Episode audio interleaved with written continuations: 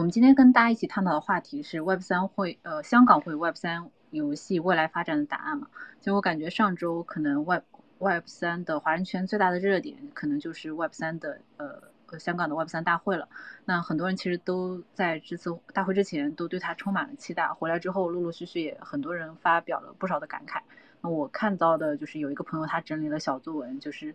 多达四十几份。那就趁着哎我们陆续有嘉宾上来了。就趁着这个 Web 三过去的时间不算太久，那我们的记忆也相对清晰的这个时间点，我们今天就一起聊一聊，就香港会有 Web 三未来游戏发展的答案吗？好呀，那我们嘉宾基本上就已经到齐了，那我们就正式开始啊。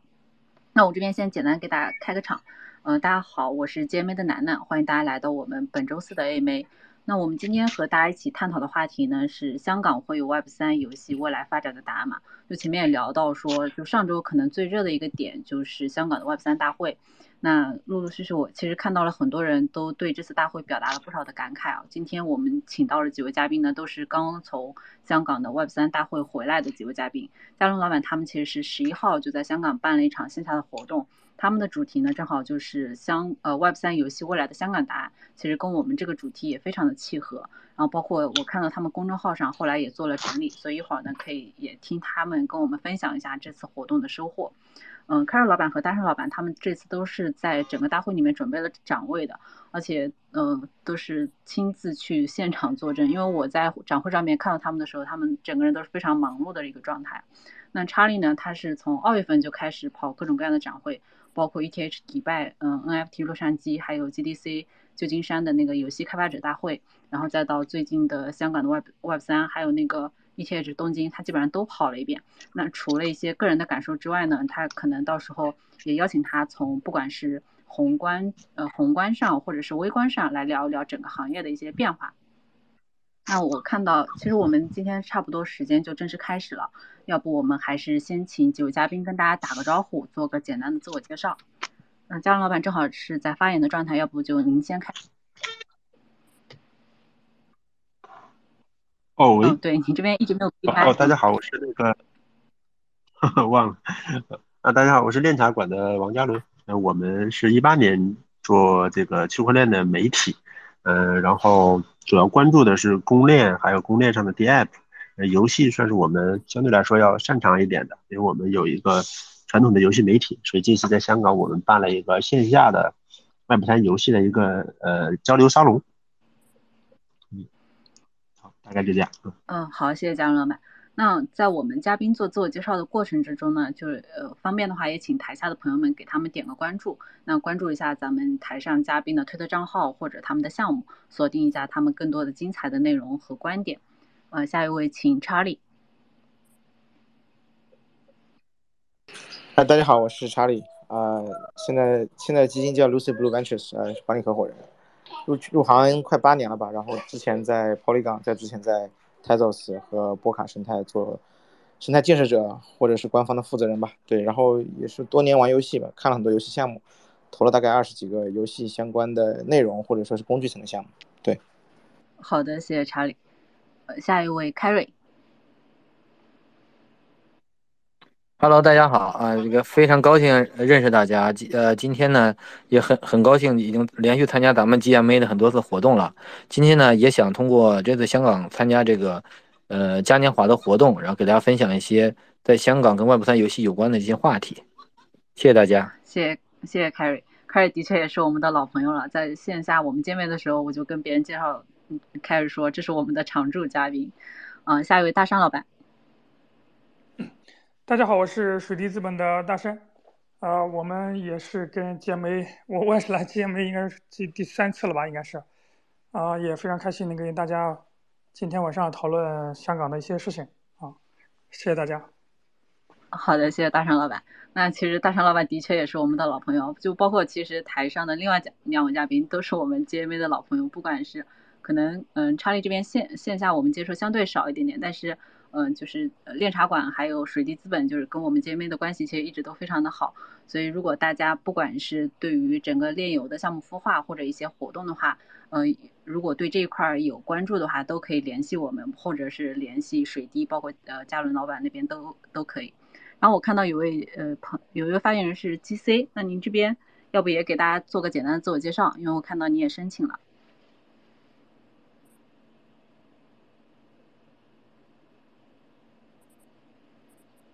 哎，我这边听不到 GC 你的声音，我不知道是我的问题还是什么情况。我也听不到。大家好，听到吗？哦，现在可以，现在可以。哎，哦，这是早期很好奇的人，所以刚刚从 Web 三那个那个 Hash Key 那个展回来，然后就是这样子。好啊，是一个 NFT 玩家。好的，谢谢 GC。那我也简单跟大家讲。简单跟大家讲一下我们的活动流程啊，就是我们大概的活动流程是这样的：就开场结束以后呢，我们就会正式进入到分享环节。那我们的分享分为主题分享和自由讨论两个部分。等到自由讨论的部分，大家如果有什么问题，都可以申请发言，咱们一起交流。因为大家其实不用心急，我们基本上半个小时之后呢，就会进入到自由讨论这样的一个环节，所以大家也可以先听一听咱们台上嘉宾的分享。那大概半个小时之后呢，如果大家对这个话题同样感兴趣的话，就可以申请开麦加入到我们的讨论之中。那当然，我要声明一下，就我们今天分享的所有的项目的信息和内容，均不构成对任何人的投资意见。因为加密市场还是一个波动非常大的市场，所以还是要提醒一下大家，投资有风险，请大家谨慎对待。那我们就正式进入到咱们的分享环节。那第一个问题呢，就是请咱们的嘉宾来聊一聊香港 Web 三活动期间的收获和感感悟。那这个问题的话，要不就从大山老板您这边开始。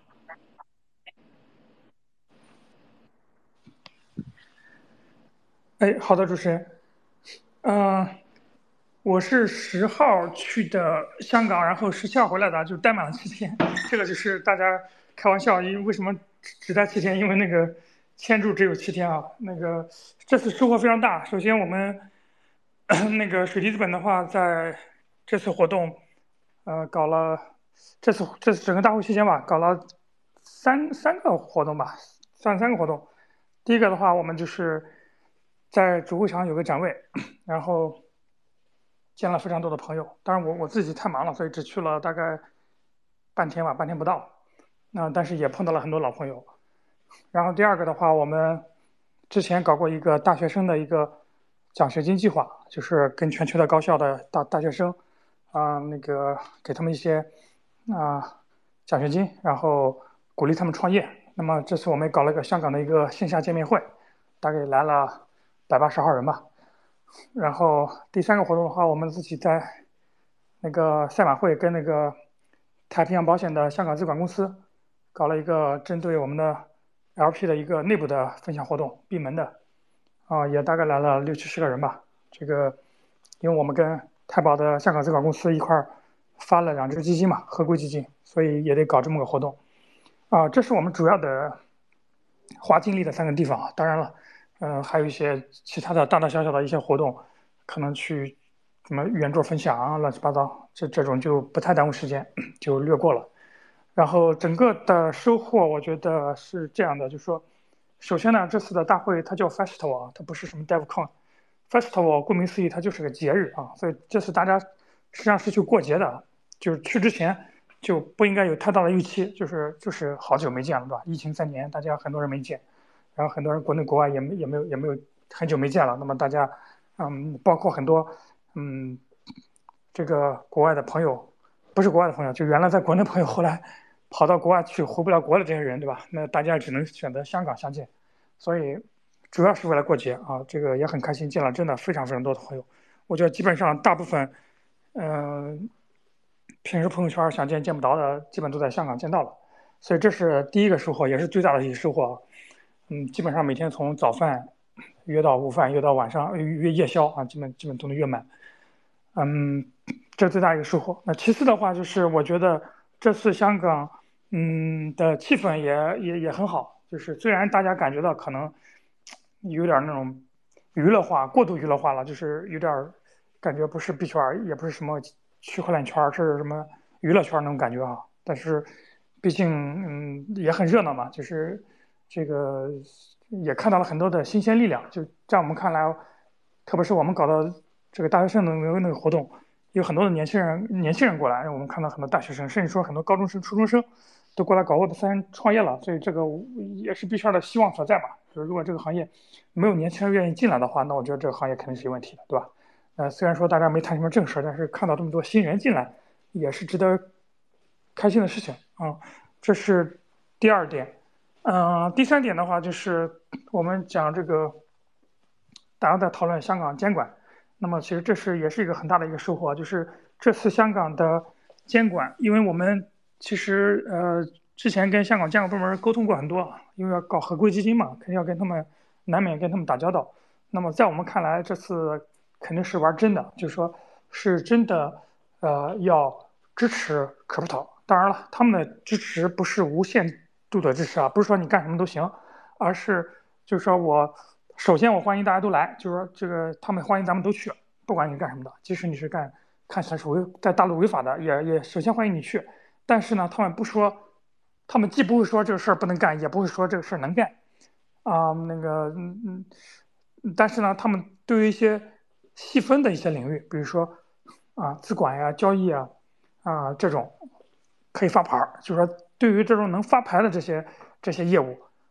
应该说是百分百安全的，就一定可以的。对于没有发牌的那些那些业务，暂时是安全的，但不排除未来等到他腾出手了也会监管。你比如说你你的 DeFi 对吧？你的这种嗯发行啊这种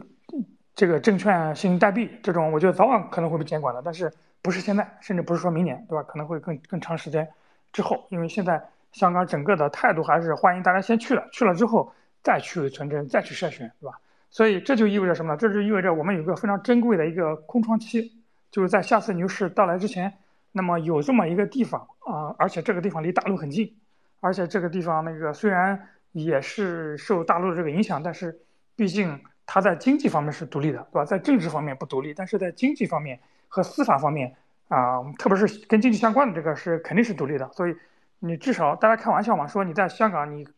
随便搞什么东西，至少不用担心派出所，对吧？在国内可能大家是不是担心违法了，因为它没有相关法律，大家更多担心的是派出所，对吧？那所以说香港是可以大胆的去做一些业务的啊。至于做到什么样，那嗯，你只要本着初心，或者说啊这个自己去自己去做风险控制，知道一些明显，即使在中国、美国，在任何地方都违法的事情，那你也不能干，对吧？但是有些，比如在美国已经合法可以干的，那我觉得你在香港也去干，我认为是问题不大的啊。这这个是也是最大收获之一吧，就是我们有了一个地方。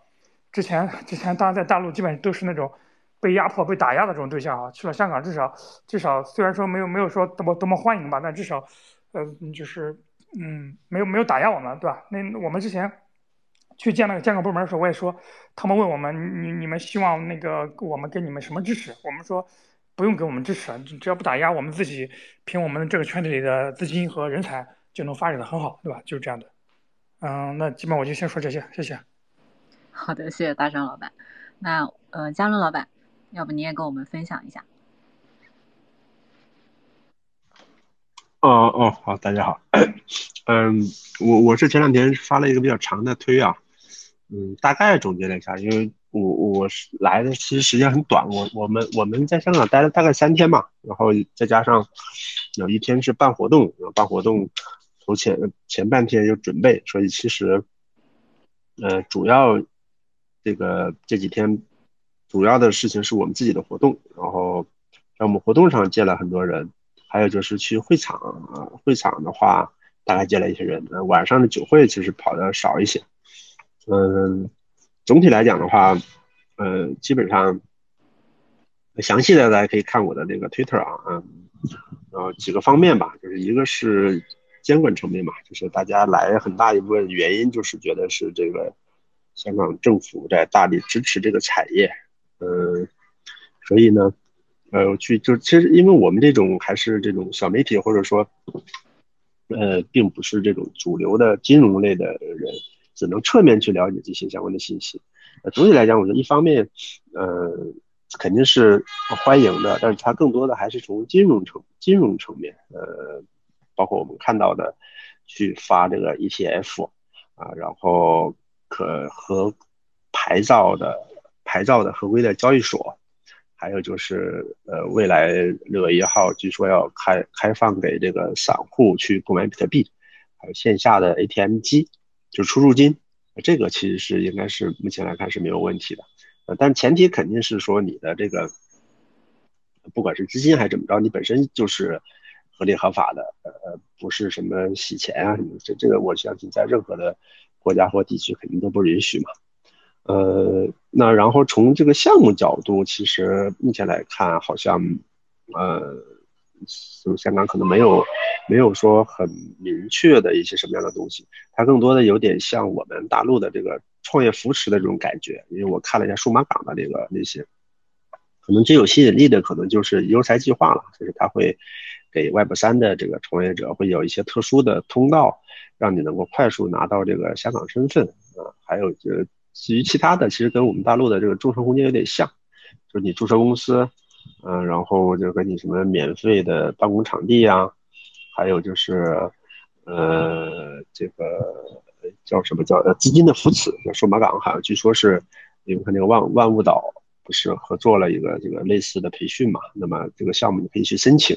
资金量据说可以申最高能达到五十万港币，啊，这这次属于创业相关的支持。然后其他的应用应用层或者公链啊，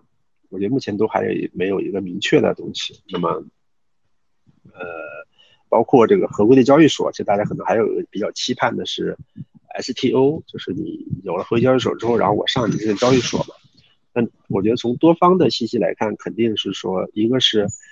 呃，最初期肯定只上少数的主流币啊，新项目上可能会有比较，呃，很。很复杂的一个流程啊，甚至可能比 Coinbase 可能都还要门槛还要高啊，所以这个是我们对这个合规的这个理解啊。当然，呃，有一个好，对于项目方角度，可能一个最大好处就是刚才那个嘉宾提到的，就是至少你不会被大陆的一些地方公安去乱搞嘛啊，这个我觉得是一个挺重要的东西。呃，然后从人员角度的话，啊，因为我们呃相对来说其其实。见的人没那么多了啊，就是有一些熟悉的朋友见面去聊一聊，呃，还有就是去听一听别人的分享，跟一些嘉宾去去认识一下。嗯，总体来讲呢，虽然虽然这次确实会有一些有点偏这个娱娱乐营销的这种感觉了啊，呃，说实话，这个其实是很多年以前那个游戏圈有一个叫 China Joy 的，我们习惯就把叫 CJ。玩剩下的这些方式啊，美女营销啊、游轮啊这些，呃，除了这些之外啊，我们还我还是碰到了一些不错的这个，呃，很有经验的大大厂出来的这种产品经理啊，或者是甚至这个联合创始人级别的，就是他们可能本身就做了一家上市公司，然后这个呃本来就准备退休了，结果现在又出来去专门去呃做项目。啊，像游戏圈的话，比较典型的就是这个谭群钊啊，这个他确实是游戏行业一个非常资深的一个人了，因为盛大网络的前的 CEO，后来自己做投资，现在自己亲自出来去做游戏，还是一个挺不错的一个信号吧啊。然后其他的我也碰到一些互联网大厂，呃，这个创两个创始人出来想做产品的啊，因为这些人进来之后，其实一个很大的好处就是。呃他们做东西一定是先从产品角度出发，啊，从需求角度，还有就是怎么去拓展用户。呃，我见了几个啊，讨论的都是说我如何去拓展用户，甚至要去花钱去买量啊等等。嗯，就至少肯定比那些一些项目只只会讨论什么市值管理啊，上哪些交易所呀，嗯，然后所谓的社区拓展要好很多啊，因为在现在的领域的话，你。应用层如果没有新的创新的话，这个领域可能就这么大，这个是一个比较好的信号吧。当然，我们也比较期待他们产品上线之后实际的表现。还有像一些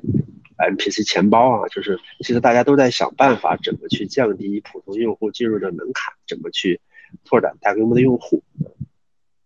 然后第三个的话，就其实就是那个。肖峰的那个闭幕演讲，那个所谓的三代币模型，啊，其实我们先不讨论说模型到底好与不好，但是其实它反馈出的一个很大的信号，就是一方面，作为这个万象就这个行业的一直的这个可以理解为领导者吧，说他们所分析关注的，其实就跟刚才我提到的是一样的，就是必须得在应用层有新的创新，一定是不管是游戏啊，还是 SocialFi 啊，还是其他的什么应用啊，那么呃结合 Web 三之后，能够有真正的大规模的用户在使用，有一个比较完善的闭环的商业模式，那这个时候这个行业才能真正的就呃更大的发展嘛，不然像现在这种呃这。要么就是金融的服务啊，要么就是炒空气，其实是很难长期发展下去的啊。这个是一个很好的信号。还有一个就是另外一个信号，就是其实它这个所谓的三代目模型，当然我也是我们猜测啊，我觉得其实是为了符合 STO 的，因为它把这个功能性 token 跟证券性 token 是分开的。那那这个时候其实这个侧面的。给的意思就是，你按照这个模型的话，可能至少在呃还是 Key Pro 的这个合规交易所上啊，基础的要求你就符合了啊，然后后面可能还有其他的要求，那那在或等它正式公布的时候再去看了。所以。总体来讲，我觉得还是一个挺好的呃很不错的一次大会吧，也就华人的创业者也非常需要这样一个平台，大家一起去交流的。呃呃，我我的分享大概就先这些吧。好呀，谢谢张老板。那呃，我刚刚把那个前面大圣老板讲了他们和太平洋保险一呃一起合作的那个基金的那个项目新闻发到咱们的推特空间上方了。如果大家对水滴资本这一块比较感兴趣的话，可以看一下，然后也可以联系一下大圣老板这边。然后嘉伦老板呢，我稍微补充一下，因为练茶馆的话，就我们其实在 Web 三游戏这块也是二一年才就是逐渐转到这一块的。然后我们当时二一年的时候，很多时候就是关于 Web 三游戏这块，就是和练茶馆有过很多交流和学习。包括他们团队其实是一个非常小精的团队，他们团队目前也就三个人，但是他们做了非常多的内容，包括线下活动。所以这块的话，如果大家呃关于炼油这一块有什么想要交流的，也可以找嘉伦老板他们。嗯，下面就前面我们听的更多的是大家。看到的积极的这一方面嘛，那查理其实我们在会后就是 Web 三，他就是中途他就去了日本嘛，在嗯在这个过程中我们就有过一些交流。那查理不知道你这边有没有一些其他的想法，然后也可以跟大家分享一下。OK 啊啊，我我不怕政治不正确啊，但是我我但我怕说错话，所以我就说的说的温和一点。对，首先我我我这个小作文写的比较长，然后可以大家也可以去看一下啊。我我看到了好多东西，我去了全世界各个地方，那当然不是所有地方都去了啊。嗯，香港呢，我今天去了四趟了，嗯，也是跟很多老朋友、很多新朋友都交流了一下。就香港确实好的地方，这次就是四天的时间，北上广深杭、成都各种各样我想见的老朋友，曾经一直想见没见到的网友啊，一口气全四天全见完了，就效率非常高，一天几十波人，对，然后。我们也也有小小的做活动、做分享，包括各种各样的饭局啊，各种各样的，就跟刚才刚才大山讲的，从从早上一直到半夜，对吧？从朝八晚二，朝朝八晚三，对吧？这个这个这个状态，嗯，有一天是朝八晚五，对，所以确实很方便，时间效率很高。物在一个物理空间，把所有的，嗯，需要面对面交流的一些感情和传递的共识和一些，嗯，线上。讲不出来的一些话，可能可以面对面都讲完了。包括我们投了很多项目，很多人确实好久没见了。投后管理嘛，确实也听一听他们最近的困难，包括发展，分享一些快乐，嗯，分担一些困难，然后一起，对吧？去推动一些挑战吧。我觉得这是作为投资投资人，作为呃行业建设者最需要最需要做的事情。所以我觉得香港此行价值非常大。那么。今今天今天既然要说香港嘛，然后我刚包括也去了很多，去了日本。我整体个人感受啊，就是 real talk，就是日本大会的体验对我来说是肯定是比香港要好很多的，好非常多。对，当然了，这个完全没有可比性啊。你一个一个一个梨跟一个一个苹果怎么去比呢？本来就不是一个事儿。对，没有没有必要去比。我觉得是好，我觉得有很多人在香港也玩得很开心，然后也可能获得了他自己的商务目的，不管是融资啊，还是合作啊，还是干嘛的，包括还是 PR。所以我觉得这个也。大家有各自的喜好吧，对，我觉得这次在香港我看到了两个点吧，就是一开始我感受特别特别不好的原因就是有看到那些局里面有点像二零一八年的三月份，二零一八年三四月份其实发生了什么事儿，我们很多老人应该是知道的，那时候是 ICU 其实是末期吧，但是有一个 ICU 还是很火，就是 EOS 啊，那 ICU US 主网是五月底六月份上线的嘛，上线当时在那之前还是没上线，就技术没有正轨嘛，喊了一百万个 TPS，然后疯狂的炒那个那个概念嘛，然后超级节点竞选呀，包括 ICU 嘛一直在进行。那其实它的主战场就是在香港，呃，那个 Brandon Boomer 啊，Block One 这些。呃，就是当时确实也是有四四十亿的这样的一个资金的一个一个事情吧，就是其实主要在香港发生的，从香港传递到大陆，然后传到了各个国家。呃，有一些会议，包括有些场合的一些感受啊，就让我感觉有点有点像二零一八年，这是这是我感觉有点奇怪的地方。嗯，当然了，这个没没没办法，大家做 party 嘛，party 聊着聊着就可能往这个方向就节奏去走。对，然后。嗯，香港大会可能，我觉得确实刚才也嘉宾也讲到了，就是核心我听到的唯一一个可能是比较新的东西，就是大会逼着大会才说出来，就是肖峰总的这个三代币体系吧，就是有这个 ST 这个事情，就是这个也是只有只有在回归牌照的体系下能做的事情。但 STO 这个不是新东西了，那个美国 SEC Reg D、Reg S、Reg A，对吧？这个 Reg CF 早早年 Republic T Zero 这些 Securitize 这种其实在包括国内在上海有很大一波，呃，就是做 FinTech 做法律体系的这些。资深的投资人，其实，在二零一一八一九年都聊过这个事情。后来其实各种各样原因吧，这个没有流动性，没有 DeFi，没有各种各样的 AMM 机制，其实也没有真正的买盘，也没有真正市场认可。到后来也就不了了之了。那这个 STO 这个事情，其实能不能在香港生根发芽落地，我觉得目前还是要再观望一下。啊，当然可能也是不是用 STO 这个这个说法和这个做法去做啊，应该是不同的做法。那现在我们讲到了各种各样的什么。RWA 嘛，就是所谓的实体资产上链，对吧？这个这个在这中东在中东讲的特别火，对吧？在香港其实也讲的特别火，因为大家听得懂，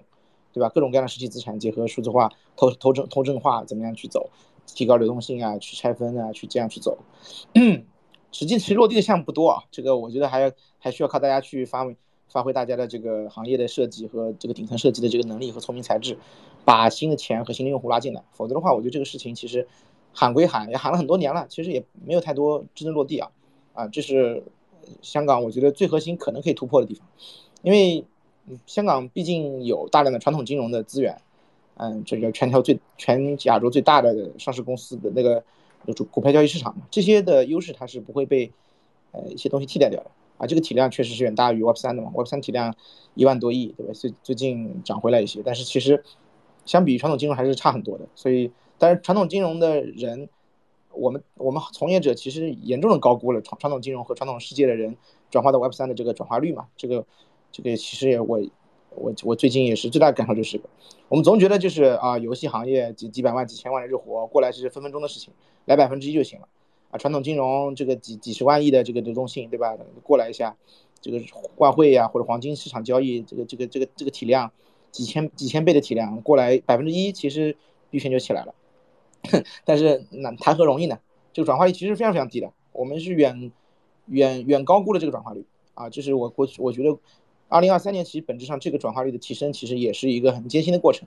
需要啊法规，需要对于最基本的对于行业的一些第一第一性原理，我们要做一个很好的定性，也要有共识。就我觉得最核心的一个共识就是以太坊到底是不是证券，对吧？这个最近 SEC Gary Gensler 在被在被硬怼，我觉得他的位置也不保了。但是不管怎么样嘛，我觉得这个这些性质的东西定义。以及 POS 到底这些供应链上的资产到底能不能够，呃，是定义为是吧？utility 还是怎么样？这个我觉得这些东西要说清楚啊，然后我们才监管跟上，然后正常的用一个好的方式把传统金融的这个流动性和用户拉进来。我觉得这些是很重要的。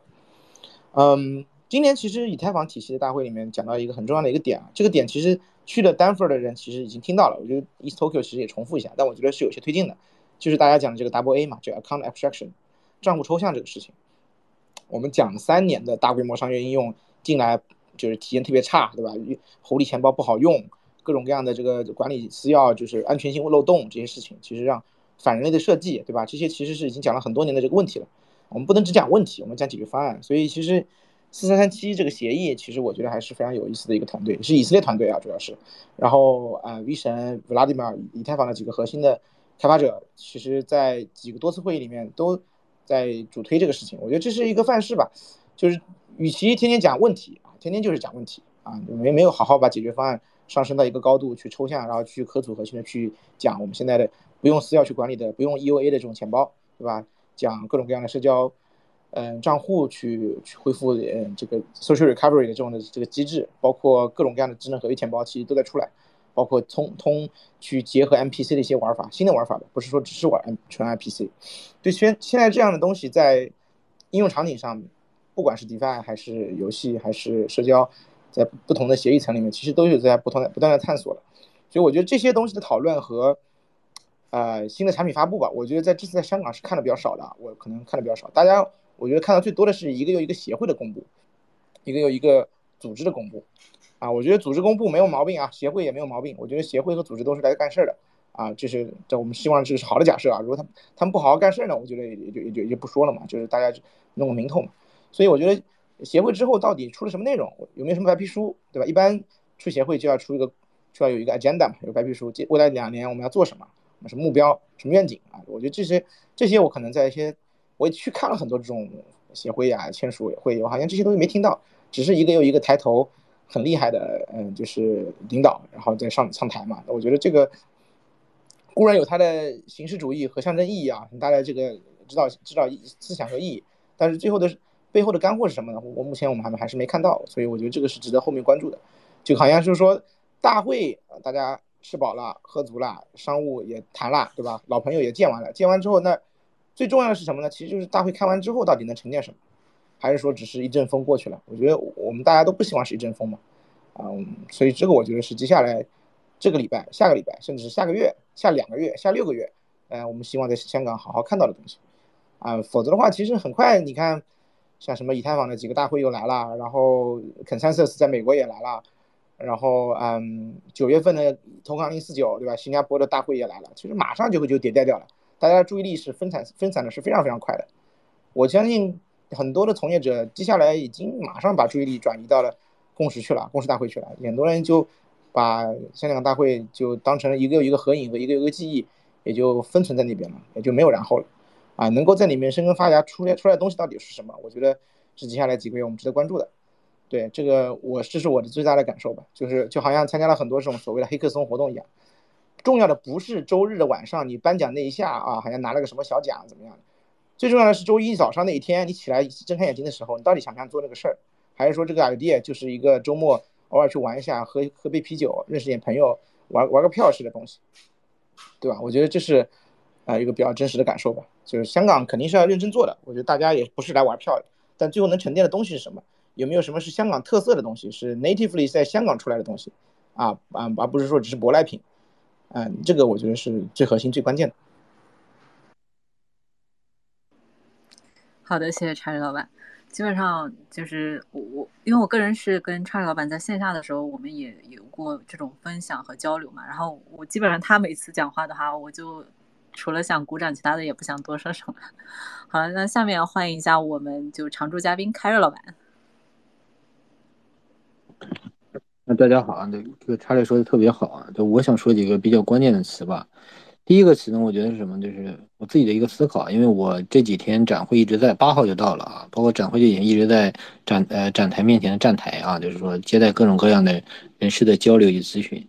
呃，几个比较直观的一个感悟，第一个是什么呢？第一个感悟是说这个边界，就我们在这个做 Web 三这些人啊，说实话都不知道边界在哪里，一直就大家不知道。哪块是边界？一不小心越了界，一不小心又没到界边上，就反正一直在这个游离状态，确定不好自己的这个所谓的这个比较怎么说呢？嗯，比较舒服或者比较安全的那个位置吧，大家老是没摸摸清楚。现在呢，其实这次香港的这个政策，包括配合这次嘉年华这个活动啊，其实让很多人都知道了边界的问题。所以在这个香港拥抱加密新政这个事情发布之后，其实大家可以看到，就是说一夜之间。所有人都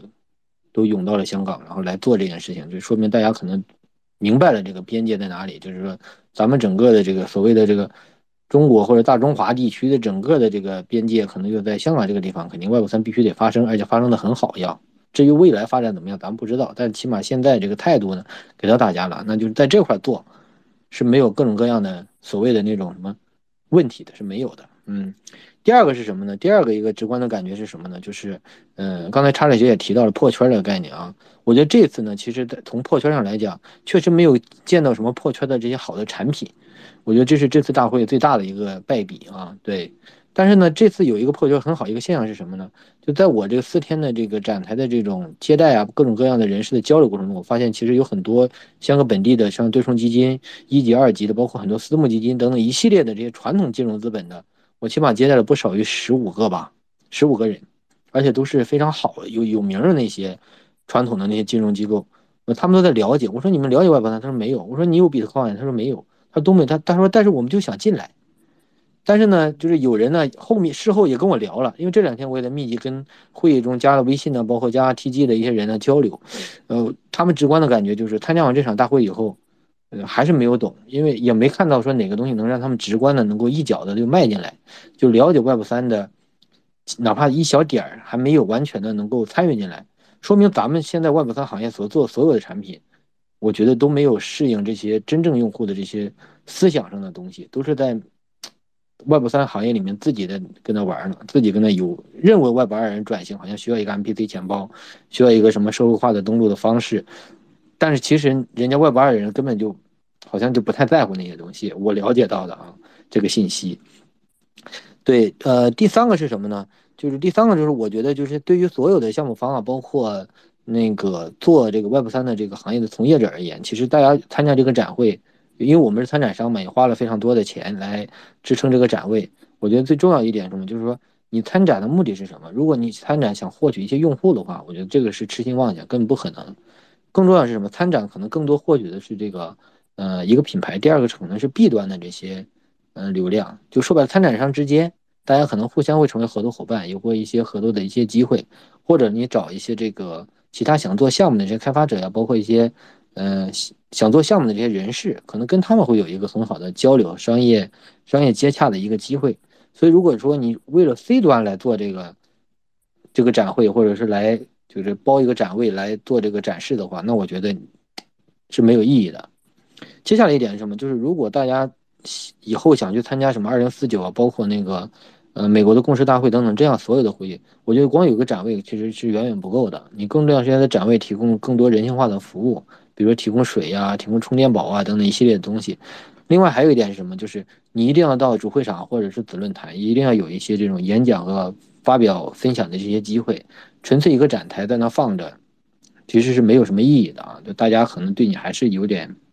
就觉得你是个参展商，来问一问，来盖个章，来拿点礼品，或者随便跟你聊两句，嗯，他们可能也不知道是啥。所以呢，就是我觉得这块呢也是给一些参展商的一些建议。那总而言之呢，我觉得就是说，呃，参展这个东西呢，并不是一个目的啊，参展呢，只是一种手段。很多人其实 Web 三的人呢，其实各种大会都参加，一年其实我觉得 Web 三的行业会议估计也得个几百个吧。大家其实混来混去参加各种展会，最后也没懂 Web 三，也没把项目做好。原因是什么呢？就大家把错误把参加展会跟很多人交流认识，就错认为这是资源了，能够自己导入服务，但其实这是完全不对的。真正意义上什么？这个行业呢，现在呢，目前通过这次香港大会，还是处于一个相对来讲一个浮躁期，大家关注的还是这个 Fi 金融属性要强一些。对于真实的这个 Long Term 的这个 User 的获取，包括用户的留存，以及用户能够带来一些长远的价值，就像传统的互联网产品思维这整套逻辑，我觉得这个行业还没有完全的 build 起来。那这个其实这个行业目前来讲是一个很悲哀的事情啊，可能需要一个很长的时间去做这件事情。只有这样的有有一个长线的。用户能够长期的来参与的这样的一个有意思的事情做起来之后，我觉得可能 Web 三才能真正的去成熟，像 Web 二一样，能等于 Web 二，或者是比 Web 二的声量要大一些。这是我的一些直观的一些感悟啊，对一个参展商的一个独白。嗯，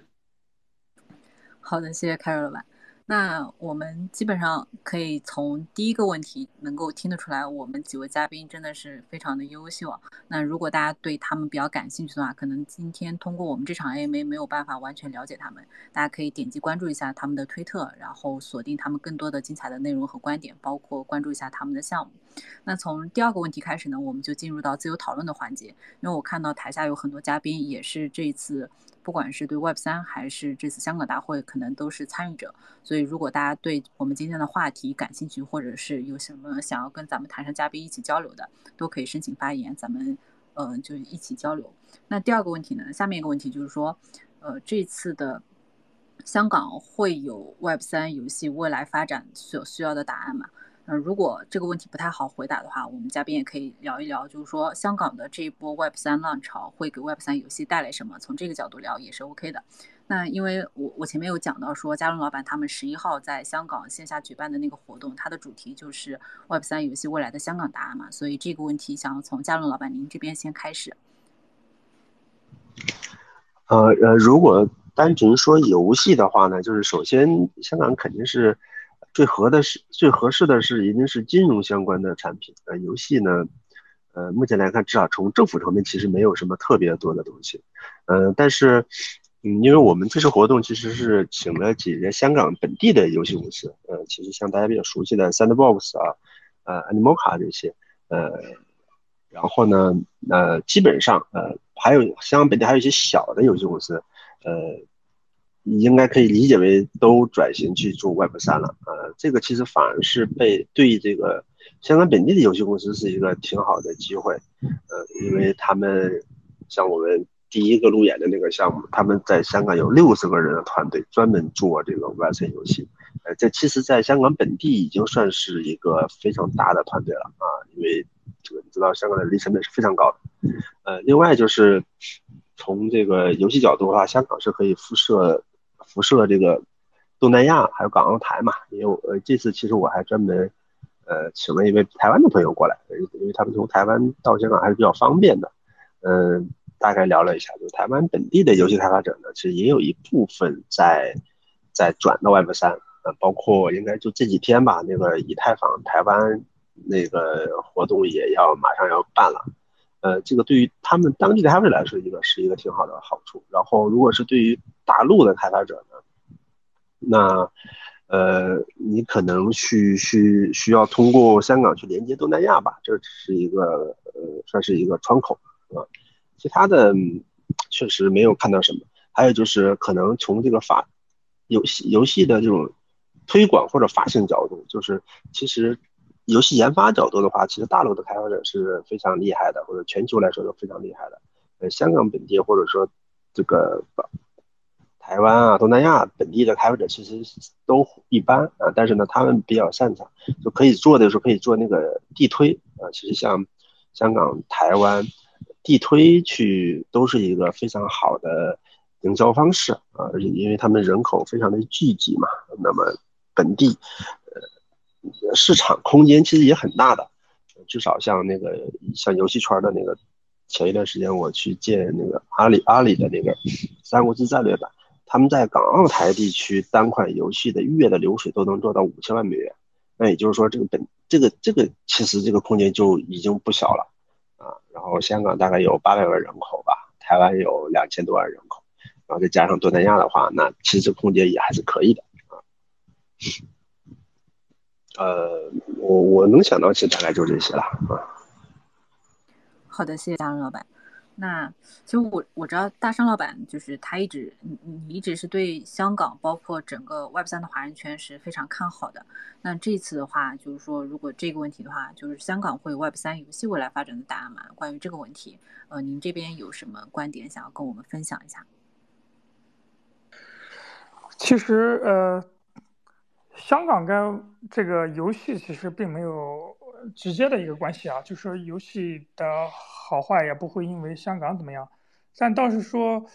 呃，我倒愿意跟大家分享一下，就是说这次去香港给游戏的一些启发吧。就是这次，这次因为活动很多嘛，那我记得有一场活动是，就是阿里组织的那个蚂蚁战投组织的，他们搞了一个分享的会，内部的分享会吧也是。然后，嗯，观众基本都是这个，嗯，毕业生，就阿里的毕业生。阿里的毕业生的意思就是从阿里辞职的人。那么这里面如果还想来搞呃 crypto，就是来想搞 Web 三，那么他们把邀请回来，然后邀请了呃几家投资机构吧，嗯，有我，然后有 HashK，还有那个 Seven X，就我们三家吧，就是来跟大家分享 Web 三创业的一些知识哈。当当时我就很有启发哈，就是大家讨论来讨论去的话，大家一致认为 AI 是个。很好的一个事儿，就是在大家可以看到，很前前前前一阵子，就是 AI 的风头实际上已经嗯盖过这个 Web 三了啊，呃，甚至有很多搞 Web 三的原来搞不算现在都转行搞 AI，对吧？这这个虽然这个不值得提倡啊，但这说明确实 AI 很重要。那我个人也是觉得 AI 非常重要。那么现在的话，有了 AI 之后，那我们其实应该探讨一下，或者说我们那天我那天讨论一个结论，就是说这个 AI 加 Web 三的游戏或者加区块链游戏能产生什么样的玩法？那么我们最近正好也在看一个项目，应该会投。它是做什么呢？嗯，名字我就不说了，就是说它是。它很有意思，就是说 AI 其实呃最是最有利最有利的一个提升生产力的一个工具嘛，它的生产力非常强大，然后它能替代掉很多很多的劳动力，那么在这种情况下就能产生一些新的玩法。你比如说我们原来做一个区块链游戏，就我们原来的 GameFi 和所谓的区块链游戏其实都品质非常差，就是大家我记得上一次大家。我来参加圆桌的时候，大家讨论一个话题，应该是讨论说啊，为什么这个 Web 三的游戏这么难用啊，这么难玩哈？就大家是奔着来赚钱玩的。为什么大家奔着赚钱玩？是因为你游戏性太差。为什么游戏性太差呢？是因为你一个项目方，你才融过一两百万刀、两三百万刀，你怎么可能做出好游戏来呢？对吧？你连美工团队你都招不起啊！你说你这素材你都不够画的，更不用说你这个其他的一些东西了。那没有一个呃这个几千万美金，你做不出好游戏来的。但是现在有了。AI 这个不一样了，有了 Midjourney 啊，这这个这种可以自己生成素材的这种工具，啊，有了 ChatGPT 这种可以自己生成对话的这种工具，那我觉得玩法啊非常不一样了。也就是说，这个嗯，大家注意到没有？就是说，呃我们区块链游戏或者 GameFi 的最大的一个劣势，因为有了 AI，所以变得不是劣势了。因为你一个传统游戏，你融一个亿美元、两个亿美元。你找全球最顶级的画工、最顶级的美美术师来做，你的优势原来可以吊打我，你现在没法吊打我。你现在可能还比我好，但是我我我原来跟你比是天上地下，那我现在可能能达到你的七十分、八十分了，对吧？那这样的话就极大的把区块链游戏和 GameFi，呃，可玩性差这个最大的一个缺点给弥补上了。你比如我们最近看那个游戏，它它它是做什么呢？它是一个这个国外的团队。呃，当然也有这个这个，呃，在在中国生活的这个这个老外也在里面啊。他做什么？就是他是一个平台，叫 AI 呃 AI 引擎，对吧？集成了 AI 的这个游戏引擎。那它是怎么玩的呢？就是说它跟那个 Minecraft 有点像，就是那个原来那个像素那个游戏哈。就是它一个平台里，你可以在你可以喂给它几十个问题。你比如说。它是个游戏引擎啊，那就是说说白了就设计游戏的。那它怎么玩呢？就是说你一上来你可以给它描述，OK，我想制作一个游戏。那他问你想制作什么类型游戏？你说哎，我想搞一个，比如说棋牌类的，或者卡牌类的，或者竞技类的，或者运动类的，或者说 RPG 的，呃，这种故事类的，OK，这种不同类型你输入。假设你想那个，你说咱假设啊，我我想要一个 RPG 的游戏，啊，RPG 游戏，OK，他继续问你，那你 RPG 游戏发生在什么背景下面？你比如说你可以说。中国古代也可以说中国现代，也可以说呃未来，是吧？科幻世界，也可以说说中古时期，也可以说西方那个现代或者西方古代，对吧？就这种，或者说伊斯兰，或者说阿拉伯，类似这种。咱们假设你输入一个这个呃中国古代，对吧？那这种这种时代，然后他就他他再问你，OK，那你觉得这个？呃，这里面有哪些角色？那你可以说几个职业，你比如说有有有刀客，有剑客，对吧？有法有法师，有有有有魔术师，类似于这种这种这种，对吧？这个巫师，类似于这种角色。然后你再他再问继续问你啊，你这个角色有有有什么特殊装备没有？或者有什么特殊的什么没有？或者你还可以给他设计，比如他有说什么宠物，类似这种东西。然后他开再继续问，OK，那你觉得这个东西是呃这种回合制的，还是说这种？啊，什么什么对话制的，还是说这种通关制的，类似这种，你你他连续问你几十个问题之后，那基本上这个问题能涵盖掉呃游戏的各方面了，就他能体会到的游戏的各方面了。OK，然后你点生成，然后这时候就给你生成一个游戏。那这游戏你可以自己先试玩，试玩当然有可能生成，它可以给你生成 N 个游戏啊，有不同不同可能性嘛。那么你可以试玩其中很多，如果你觉得好玩的，你甚至可以。花它游戏代币把它给置顶，因为这是个联网的啊，你这就可以置顶到那个平台的排行榜里面，让别人来玩。那当然别人玩可能会啊付出一定的那个 token 啊。那么你如果你这个游戏真的好玩的话，你甚至可以因为你生成了这个游戏，呃而赚钱。所以大家注意到没有？就原来做一个游戏是一个门槛非常高的，一个团队需要这个很多的呃这个精力，然后很多的画工、画师，然后这个画好久才能嗯完完成素材，还有赶工加班什么的。那现在通过你的文字的描述，你可以在短时间内，你作为一个小白，或者你作为一个玩家，能能制作一款游戏，这个我觉得是革命性的。原来玩家只能被动的去玩别人做的游戏，因为他虽然特别擅长玩游戏，特别喜欢玩游戏，但他没有这个做游戏能力，对吧？那现在的话，但是做游戏，但是我们就是什么样的游戏最好玩是玩家说了算，对吧？那现在赋予了通过 AI 的发展，赋予了玩家一个做游戏的这个能力，那那那他做出来游戏一定也是这个会好好玩的，或者说在 AI 生成了那么多一堆游戏里，他一定一定能挑出一个最好玩的来，那么他可以推荐给他的朋友，对吧？你甚至还可以通过这种方式来赚钱。那么这个游戏引擎平台，那那排行榜前十名的可能是大家都试验过的 N 多好玩的这个这个这个这个这个游戏，对吧？那这样的话，你其实你你就赋予了无限可能性。你我我们原来玩 RPG 游戏，但我个人最愿意玩这种故事型的 RPG 游戏，对吧？但是往往最好玩游戏我玩过一遍之后，我也不想二刷了。为什么？中间各种复杂的流程，你你玩过一次之后，你不想再走一遍，对吧？因为都是重复的。顶多有些 RPG 游戏它开放结局，它其实也就是。那么开放几个，啊？你也你也你你也不会去无限玩下去的。但是有了 AI 之后，你一个 RPG 游戏，你其实可以无穷的玩下去了。因为每个 AP 每个 NPC 它的对话可能性可能每次都不一样，对吧？它结局走向每次不一样。因为 AI 嘛，它 AI 最最喜欢做的就是重复重复的事情，或者说无限生成事情。你传统是不可能的，传统的你要做一个生成一个新场景，你需要画工，可能画一个月，还还要去测各种 bug。但是有了 AI 之后，这些都是没有任何成本的，对吧？这个游戏标这就我觉得特别有意思，就是它真正的让这个游戏进入到下个阶段，而且把区块链游戏 GameFi 最最短板的东西，哎，通过最强的 AI 给补上了啊！所以，哎，我觉得这是我我这次去香港最大的一个收获吧，就是哎，那我觉得有了这个投了这个项目之后，我觉得可能很短时间内就不想投别的项目了。那我更多的是想找很多开发者来，或者找很多玩家来在上面生成游戏。那我们看看。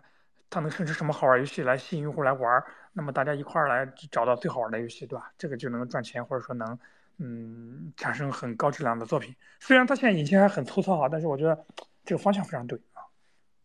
对，这个这个是这次这次香香港给我带来的游戏的那个吧。其他我觉得香港它也不是一个游戏主题，倒倒没什么。嗯，谢谢。好，谢谢大圣老板。就我们前面讲了不作为投资建议，但是我我个人还是非常好奇这款游戏的名字。大圣老板方便说吗？还是晚点用文字发给我们？这等我们签完投资协议之后再说吧，好吧？好好的好的。他真的走流程啊。嗯，好呀。嗯，那下一位开瑞老板来了啊，他说的特别好啊。再回回答哪个问题？下一个问题是吧？嗯，对。就是呃，香港会有 Web 三，香港给 Web 三带来什么游戏是吧？游戏带来什么是吧？嗯，我觉得香港这个环境啊，其实还是比较适合这种嗯游戏去发去这个怎么说呢？去发展的。比如大家可以在数码港弄个地方，然后跟 Sandbox 挨着，跟 Animoca 的挨着，然后呢跟他们都互动互动，联动联动，看看这些一直在投 GameFi 的老大哥们到底在想什么，关注什么，这个赛道的发展的曲线和这个。这个未来的这个发展趋势啊，可能会大概什么样子？我觉得这个还是比较比较适合的。但是香港这个对于这个游游戏行业的这个这个这个发展的答案呢，我觉得其实这次呢，我很直观的感觉是，香港其实是很适合这种一种模式，叫什么模式？就是叫前店后厂，就是你甭管是搞 GameFi 也好，还是搞其他的 Web 三那个项目也好，你在香港一定要有个店面，你要去经营。但是呢，你实际的这个开发呀，包括其他东西，因为你背靠大陆嘛，对，背靠内地，哎，你把这些团队呢放到后面，后面去加工啊，去生产，你前面就在香港可劲儿吆喝就行了，因为这块能直接接触到这些顶级的资本，包括一些传统的一些资本，还有一些比较知名的一些，嗯。这么一些大大佬吧，可能都都在香港这边，或者在关注香港的这个板块、这些热点的这些这些话题，所以这个模式其实给这个 Web 三游戏呢，就提供一个很好的一种借鉴的意义，就是说，嗯，游戏本身做好和产品做好是很重要的，但是呢，你要会 marketing，会国际忽悠也很重要，所以呢。你可以在香港考虑，比如说设个点儿，或者有那么一两个人在香港给你到处去张罗这些所谓的金融资源、资本，包括其他的这些呃全球的这些宣传的这些资源。因为香港这个本地找个人，相当于国际化程度还是比较高的可以直接在世界舞台上去自由的去畅游啊，对各种媒体啊、social social media 各种各样的东西去去张罗。所以呢，其实这种模式可能适合就是，尤其是在内地以前搞那种传统游戏的那种大厂或者那些工作室，如果转型进入到 Web 三的话，那可以尝试用这种模式，人员组合包括这个就是这个办公空间的这种组合来去。打这个未来的这个所谓的这个市场啊，对对对，这是我的一个一个答案，所谓的，楠楠。好的好的，谢谢凯瑞老板。嗯，下一位查理。呃，你好，主持人，会麻烦回复一下问题，就重复一下问题，就是我们想主要聊的哪个哪个话题，怕聊偏了。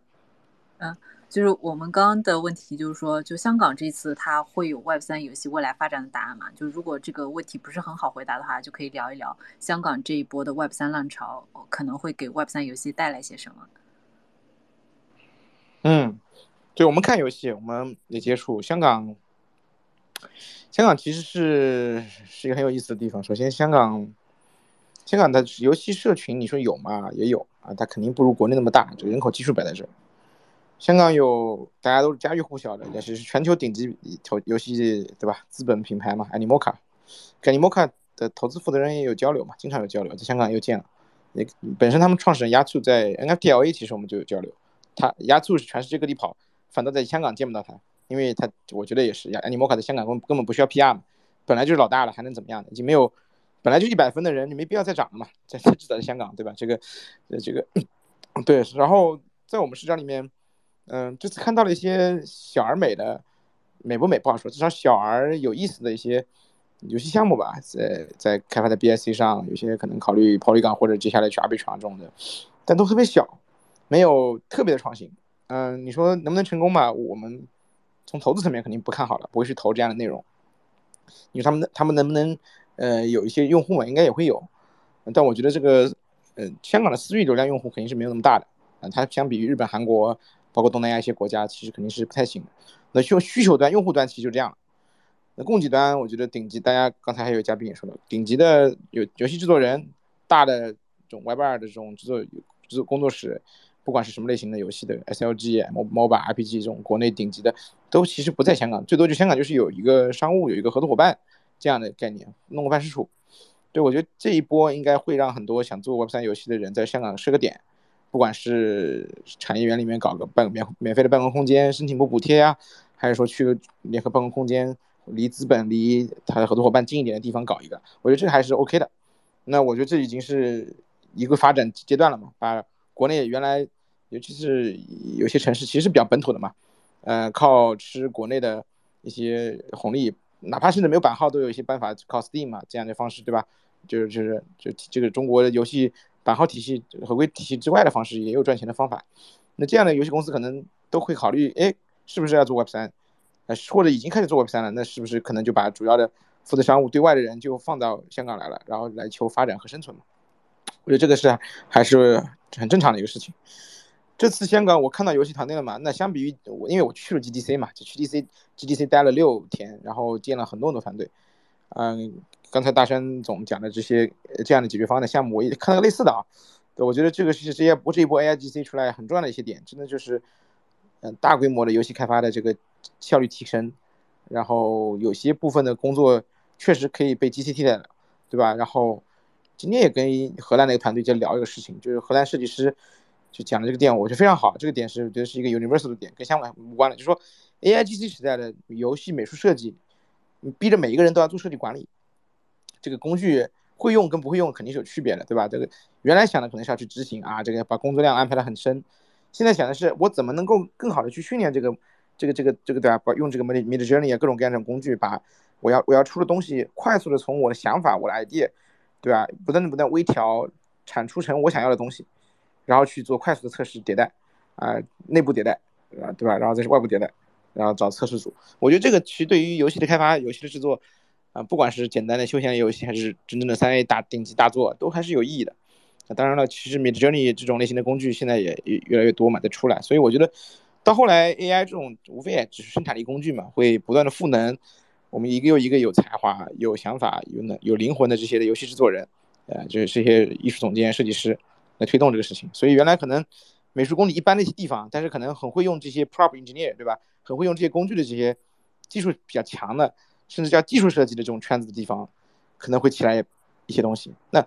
香港是不是这个圈子？我现在没看到。香港我觉得还是大量的人，法律人才、金融人才、金融科技人才，对吧？人工智能结合金融这些方面的人才，我觉得会更多一些。其实包括交易啊，对吧？金融工程这个其实跟游戏关系不大，但是可能在发行、在用户增长，对吧？这些方面可能香港会培育一些团队或者人才或者或者公司出来，那我觉得也就可以了。对，然后嗯，对香这次香港其实我没看什么游戏，都不是太看游戏的。我觉得看游戏应该也不会在香港这次这个大会里面去看，因为这个来错地方了。应该。谢谢查理。其实我们自己也有这个感受，就觉得如果说聊游戏的话，那香港更多的可能是一个中转站，它呃它不是一个落脚点。因为我们自己之前在做专题的时候，不是按照地域来划分不同的不同的游戏板块嘛？包括新加坡、香港啊、东南亚，然后还有欧美，嗯这些地方，我们都请嘉宾来聊了聊。当时聊到香港这个话题的时候，就嗯就有点。就跟今天几位嘉宾观点很像，就首先它可能更多的是侧重金融属性，然后本身的不管是用户群体也好，还是创作团队也好，其实香港本身就游戏而言，它并不是具有优势的，它的优势点可能是在于金融，可能在于它的全球化视野，从更多的从这些方面来就是看香港整个游戏的发展。那我们其实现在已经进入到自由交流的环节了，看看咱们台下的听众有没有想要跟。想要表达自己的观点，或者有想要跟咱们台上嘉宾一起交流的，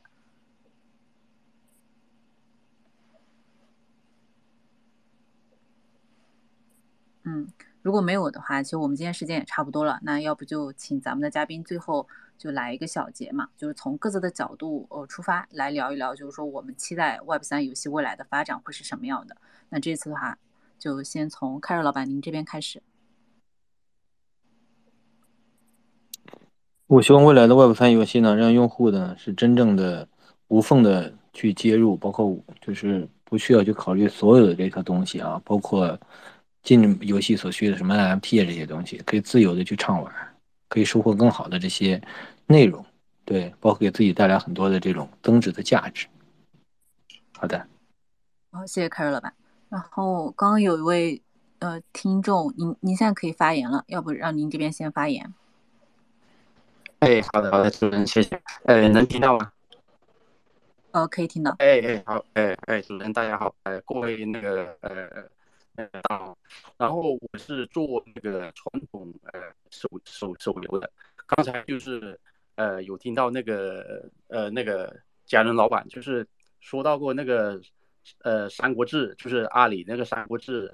呃，其实那款游戏上阿里做《三国志》，其实呃那款游戏就是。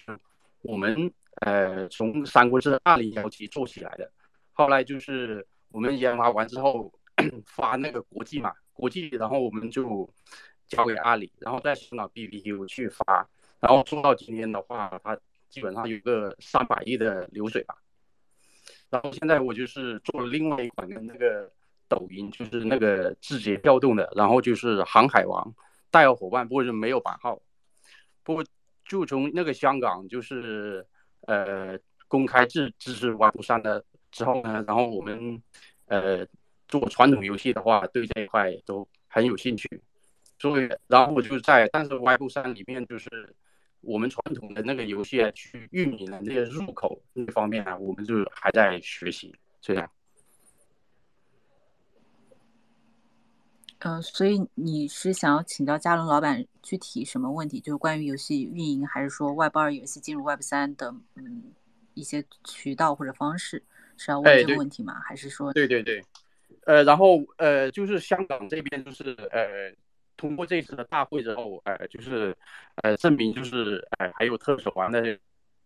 支持嘛。然后我们这边在国内做研发也开始就是呃，就是。就想往这一块去做。之前没有支持的时候啊，我们还是比较谨慎，就是这一块还是不敢碰。现在就是我们接下来就是是很看好那个 Web 三游戏这方面，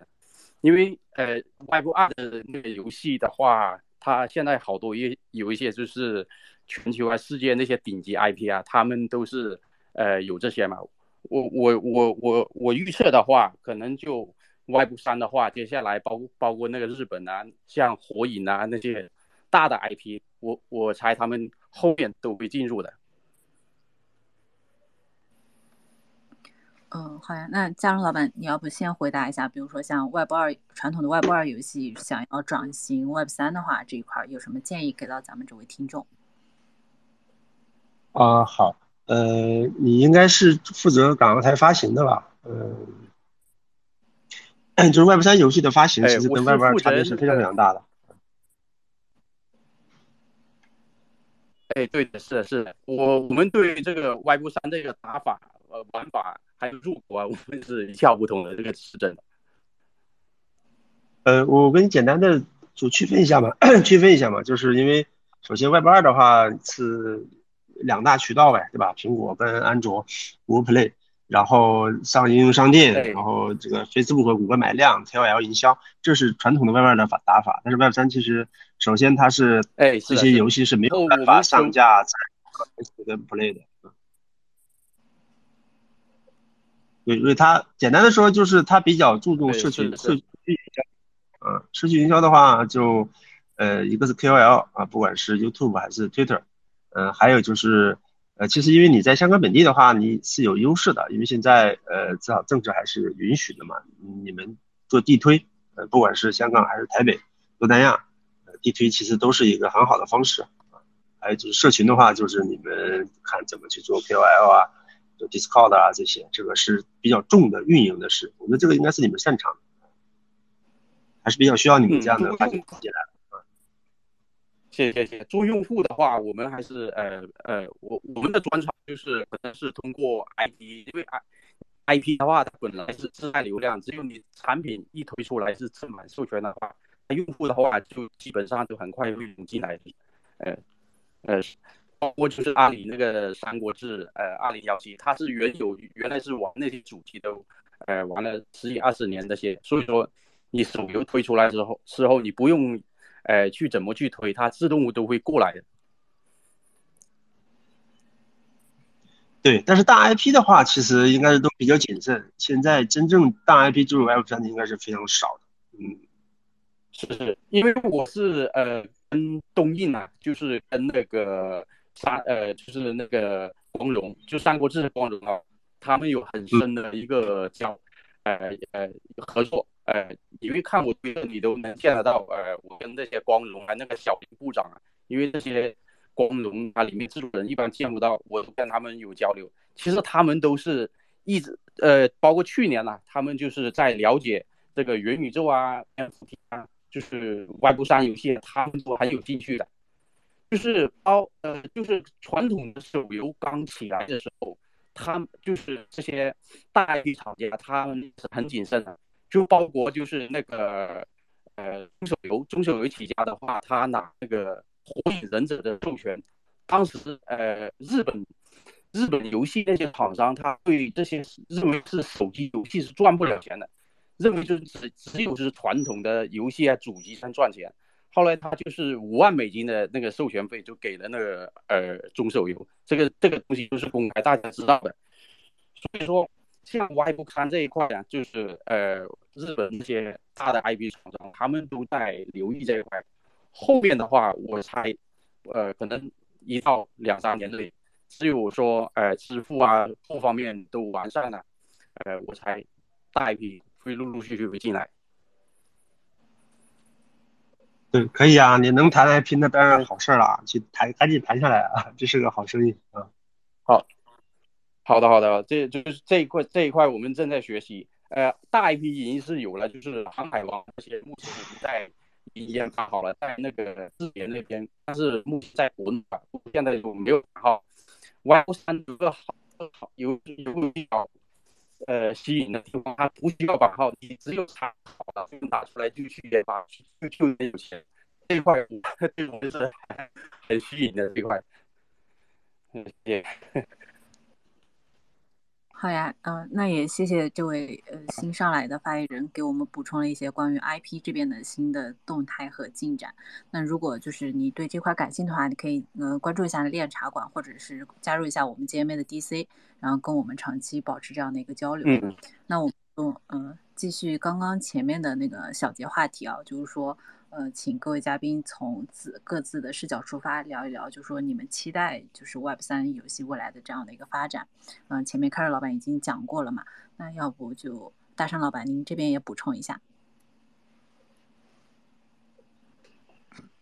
其实我个人对呃 Web 三游戏的期待的话，我就主要还是要跟 AI 结合这块儿。就是说，现在有，其实我最近见了很多的这个 Web 三的这种游戏团队啊，包括国内的一些大厂出来的游戏，腾讯游戏啊、盛大游戏啊什么的，他们往往有个预那个就是不切实际的一个乐观的一个嗯想法，就觉得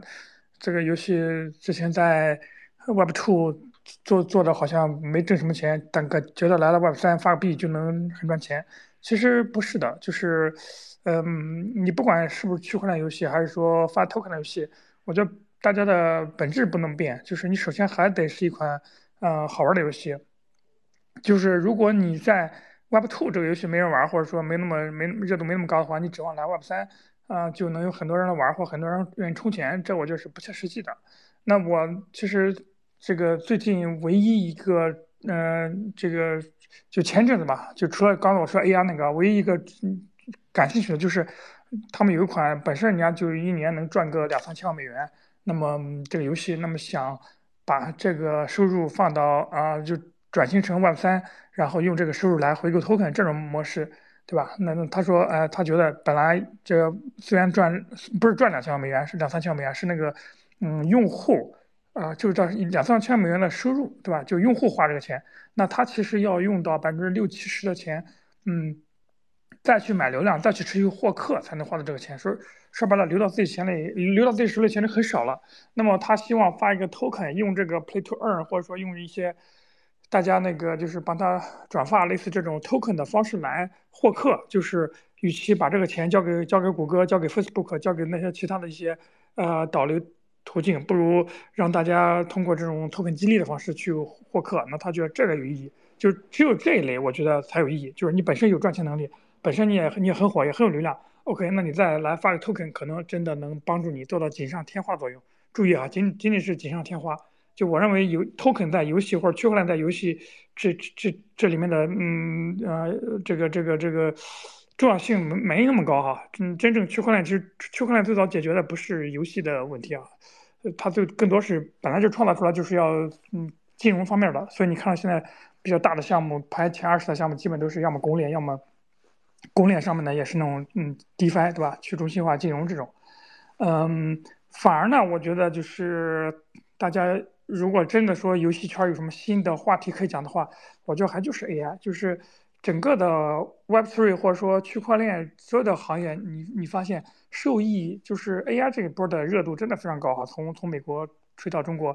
都很高，但是所有的 Web3 的什么公链这那的，你发现跟 AI 都没什么关系。唯一能受益于 AI 的就是游戏，就是游戏会极大的受益于 AI。那么又加上有啊区块链来做认证或者防止 AI 呃作恶，或者说至少它过程可以上链可以受到监督这块儿又又是区块链，所以区块链加 AI 加游戏这三个合起来，我觉得这个想象力非常非常大，真的有可能是呃让 GameFi 再来一波，就摆脱嗯不能说再来一波吧，就是说。上一波给呃 GameFi 似乎是来了一波，但你又发现都是一波流，就是 GameFi 的名声都比较差，可能很多人在上面赚了钱了，但是你敢说你哪个游戏现在还那么火？就有咱不说暴雪，那暗黑破坏神那么火吧？你至少现在还在玩的，对吧？还还有兴趣去玩的有吗？没有一个，没有任何一个，对吧？那都是因为都基本都是一波流的，但是有了 AI，有了无限可能，我觉得。才真正的能把啊这个游戏给，呃，就是就是无限可能弄出来，嗯，有持续的可玩性，我觉得这个是本质，所以我个人还是非常期待，如果在座的听众有这种创业者的话，那一定要把 AI 的元素给弄进去。好，谢谢。好的，谢谢大商老板，也期待你前面讲的那个游戏，就是能够尽快跟我们见面。呃，下一位 Charlie。差异，因为我知道，就是你除了是很多项目负责人，然后是 VC 之外，你自己也是一个资深的游戏玩家嘛。那也也请你跟我们分享一下，就是你对于 Web 三游戏未来发展的这种期待。嗯，对。然后其实 Web 二游戏也很多期待啊，这个游戏行业就有期待，这个这个这个不会因为是 Web 三就没有期待。游戏行业内卷、渠道大于内容，然后生产关系的问题，理想主义的人希望在 Web 三上能够解决吧。但目前来看，还还要还路漫漫其修远兮，还早着呢。对，Web 三游戏跟大家讲，刚才几个分享嘉宾也讲了嘛，内容很差，然后根本就不行。其实你本身是 loser 的，在 Web 二，你到了 Web 三也救不了你，可能可以靠一波认知差和红利和风口，可能可能可能赚一波钱吧。但是最后能沉淀下来的用户其实很少，这个也确实没办法。对于我原来是链的视角，说句实话，链看到应用能带用户，能带热度，其实原则上属于来者不拒，它有也没有资格去拒，本身是非许可制的，你想开发就得开发嘛上面。然后上一波确实，二零二一年那波 Gaming Summer，确实是亮起来了，用户也起来了，热度也有了，交易量也有了，把很多 NFT 也也也炒起来。但确实沉淀下来的好游戏确实没几款啊，这个哪个链都一样。当时喊得很凶的 Solana 现在也没有了，对吧？现在。精炼马上 Sui 要上线，大家在期待嘛？可能会有一些质量好，但到后来大家都看到很很明白，就是怎么做一个好的游戏，对吧？游戏好这个好的概念，这个就就就就就讲的深了嘛。大家其实也有从业者，我就我也不多说了，它的这个粘性啊，它的这个这这个这个拉新留存转化，对吧？各种新的玩法，这个这个能够延续游戏生命力的一些玩法和套路，这个东西是不会因为你去 Web 三了就不不去考验这些东西的。很多游戏的层面的灵魂拷问，在 Web 三游戏里也都会存在，所以本质上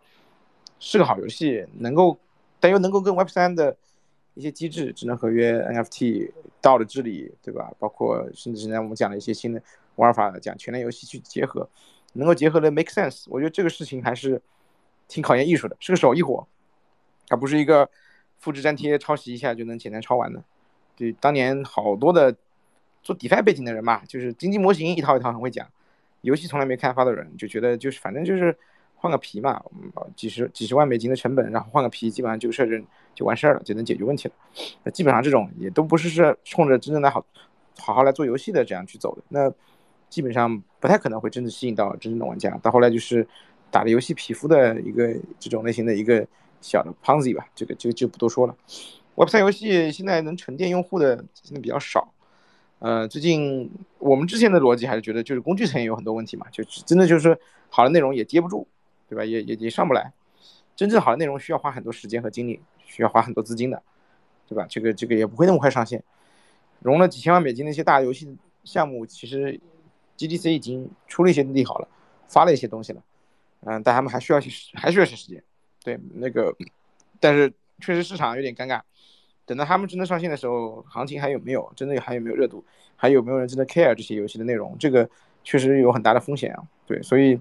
现在大家很多投资领域的人，确实对于直接投内容这个事情有很大的质疑啊。这个这个大家也看得比较明白。所以围绕游戏相关的，可能生命期生命周期比较长的，真的能解决一些问题的一些解决方案，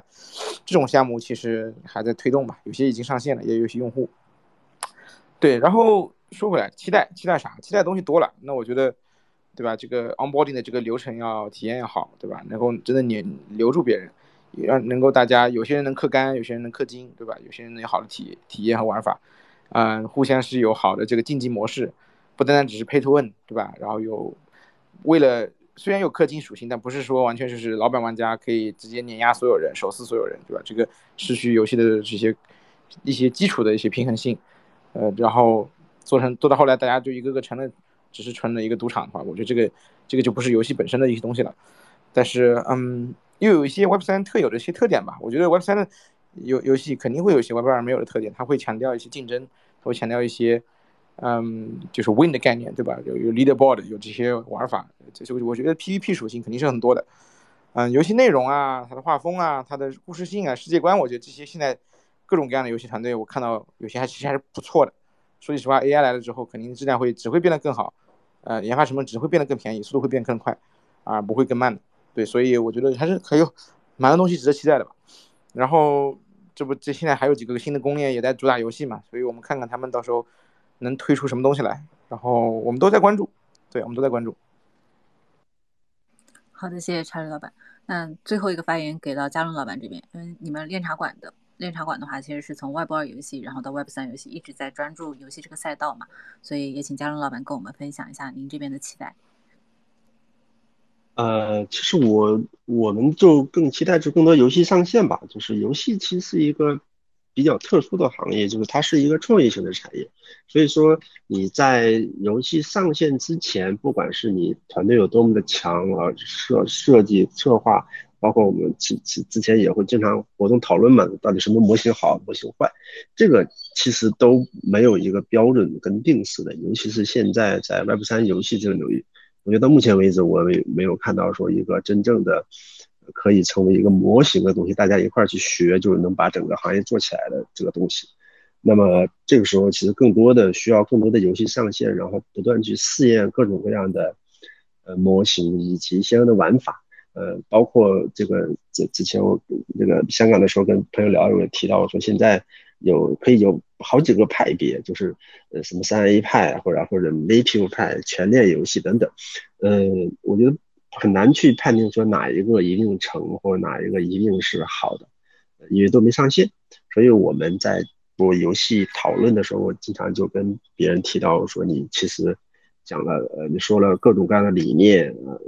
团队都有多么强，那那就就我叫我们叫叫 show me your game，就是你让我玩一下，看一下你的游戏啊啊，那由用户来去判定，因为这个在传统的手游领域其实也是一样的，就是在传统游戏领域。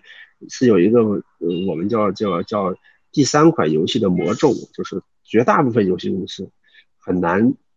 第三款游戏连续三款游戏都成的，基本上都还是只靠一款游戏，啊，好一点的两款，这个像这个，呃，腾讯跟网易其实是不一样的，它是集团化作战嘛，其实你要细化到工作室，你会发现其实是一样的，啊，比如天美可能就是核心就是王者，那么光子它就是和平精英。没有了啊，所以这个行业特点是这样的，所以，呃，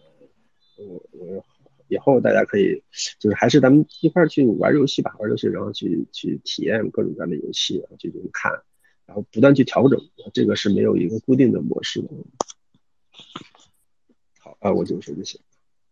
好，谢谢家人老板。就像嘉伦老板说的，就是游戏它可能本身属于就是内容创业这一块嘛，那可能相对而言不确定性都非常大。呃，整个 Web 三游戏目前也处于非常早期的一个阶段，呃，谁最终能够跑出来，可能还是有待观察的。但是，比如说 AI 的进来，或者是更多越来越多专业就是做游戏的团队进来，可能的确也会给这个行业带来不一样的变化。那我们也期待一下。那今天呢，因为时间的关系，我们差不多就到这里结束了。最后再简单的跟大家介绍一下我们 GMA。那我们 GMA 游戏联盟呢，是一个定位于 games GameFi 领域的一个道组织，目标就是打造一个由社区驱动的玩转共同体。我们主要的参与对象呢，就是对游戏赛道感兴趣、有投资实力、投研能力且愿意分享的机构和个人。会不定期的在社群分享有参考价值的炼游领域的生态报告、投研报告、游戏测评等。每天也会在社群更新 GameFi 重要事项的相关资讯和内容。基本上，嗯，没有什么特殊情况的话，我们每周都会做一期跟 Web 三游戏相关主题的 AMA 分享。那围绕整个炼油领域，包括它的生态发展、具体项目等一系列的问题，会在每一期的话题中逐一跟大家进行交流。那如果是首次听我们 AMA 的朋友，大家也可以点击一下我们 GMA 的头像，关注一下我们的推特账号。我们所有的信息都会通过这个账号进行分享。那也可以通过账号里的 Link Tree 进入我们的 DC 群，欢迎大家加入我们。最后呢，就是也请台下的听众点击关注一下我们台上的几位的发言嘉宾。